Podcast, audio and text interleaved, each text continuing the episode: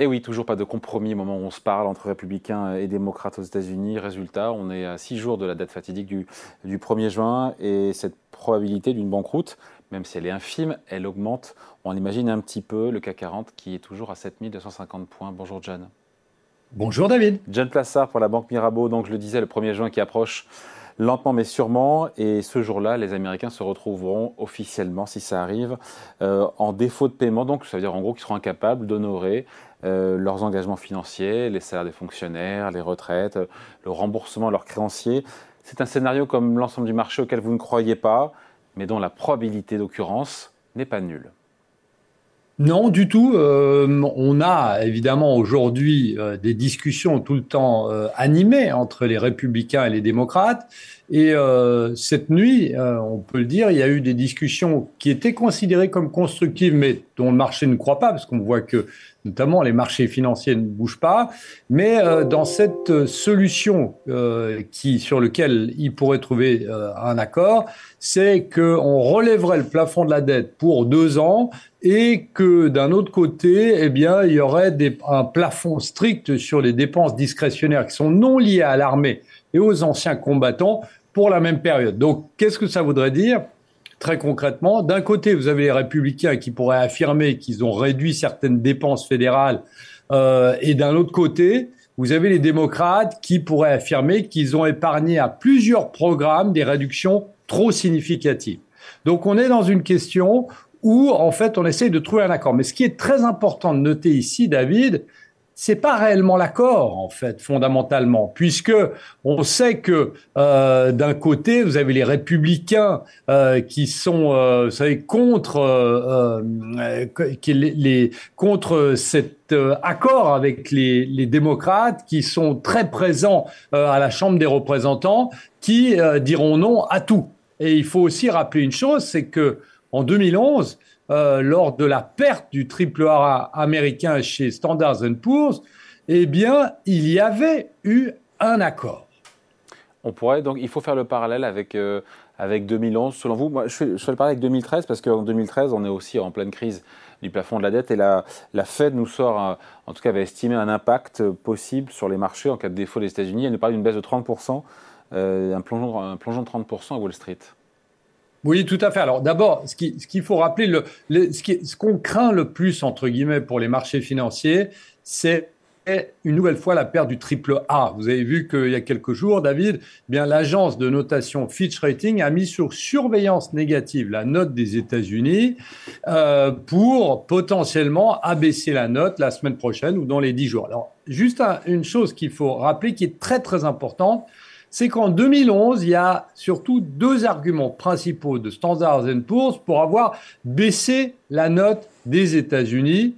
Et ces deux euh, arguments sont que S&P avait estimé que la réduction du déficit budgétaire qui avait été adoptée par le Congrès et l'exécutif était insuffisant pour stabiliser la dette publique à moyen terme. Donc qu'est-ce que ça veut dire?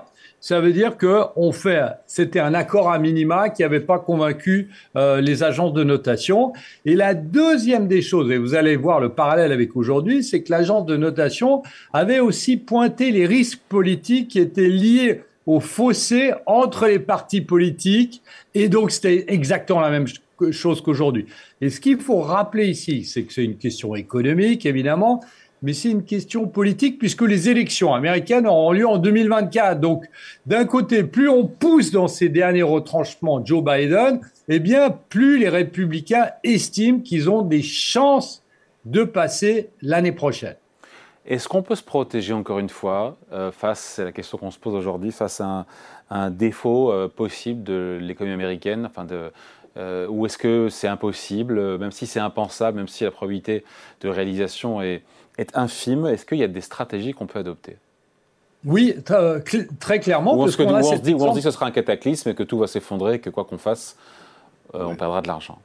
Alors oui, alors, alors oui, euh, prenons l'exemple de 2011, puisque c'est là où en fait on, a, on, est, on est passé, on a dépassé, si vous voulez, euh, euh, on est arrivé à la dernière seconde et puis il y a eu un accord à minima qui a convaincu personne, on perd le triple A aux États-Unis. Qu'est-ce qui se passe? Eh ben concrètement, on voit que les secteurs qui sont le plus impactés, si on parle des secteurs tout d'abord, c'est évidemment les secteurs qui sont liés au financement du gouvernement américain. Donc, qu'est-ce que vous avez? Vous avez en 2011 et en 2013 aussi, vous parliez de 2013, qui était aussi un autre exemple, eh bien, vous avez le secteur de la santé et le secteur de la défense qui baissent beaucoup plus que les autres secteurs. Et d'un autre côté, évidemment, vous avez les secteurs qui sont moins exposés au financement du gouvernement américain. Vous avez par exemple la consommation discrétionnaire, la technologie et l'énergie qui baissent, mais moins que ceux qu'on vient de dire avant. Donc on est dans une situation où effectivement on peut déjà regarder à ce niveau-là. Si on est convaincu que de toute manière les États-Unis vont perdre leur note la semaine prochaine, eh bien c'est ce genre de secteur eh bien, euh, sur lequel il ne faut pas toucher ou pour certains euh, spéculateurs qu'il faut shorter. Après, il y a d'autres choses qui sont très intéressantes et notamment sur la volatilité. Vous savez, on parle souvent de la volatilité du VIX, qui est extrêmement basse, hein, la volatilité. Eh bien, on voit qu'en 2011, le VIX, qui était environ à 20, avait monté, et ce n'est pas une surprise, mais c'est une évidence, eh bien, avait monté de 20 à près de 50. Après, il y a aussi une chose qu'il faut noter et qui est aussi très intéressante dans les mouvements de marché qu'on peut exploiter, eh bien, vous prenez le, rendement des tréjuristes, que ce soit le 2 ans, le 10 ans ou le 30 ans. Eh bien, tenez-vous bien, c'est que en 2011, puisque je prends toujours cet exemple de 2011, eh bien, il s'était littéralement effondré. Alors que je vous rappelle que depuis quelques semaines, c'est plutôt le contraire qui est en train de se passer, puisque le 10 ans, hier, a atteint un plus haut de euh, début mars. Donc, on pourrait voir un retournement potentiellement de ce momentum haussier qui pourrait être baissier. Et puis finalement, il y a une des choses qui est très très importante aussi à noter aujourd'hui, c'est que le secteur des petites et moyennes entreprises aux États-Unis, des small and mid cap par exemple, qui est le Russell 2000, avait beaucoup plus baissé que le S&P 500 parce que vous avez des, des valeurs pardon, qui, sont, qui ont un plus haut bêta et qui sont beaucoup plus cycliques, qui avaient été impactées par cette crainte. Donc le plus probable, ça reste évidemment qu'il y ait, selon vous, un accord, même un minima, parce que euh, Joe Biden, en finit là-dessus, il est à quelques, un an d'un possible nouveau mandat, en tout cas de l'élection, et donc euh, il a trop à perdre? Tout à fait. Alors, il y aura un accord, oui, Maintenant, il faut, euh, il faut savoir, et ça c'est l'interrogation, je dirais que c'est la plus grande interrogation, l'interrogation c'est de savoir si cet accord va convaincre les agences de notation.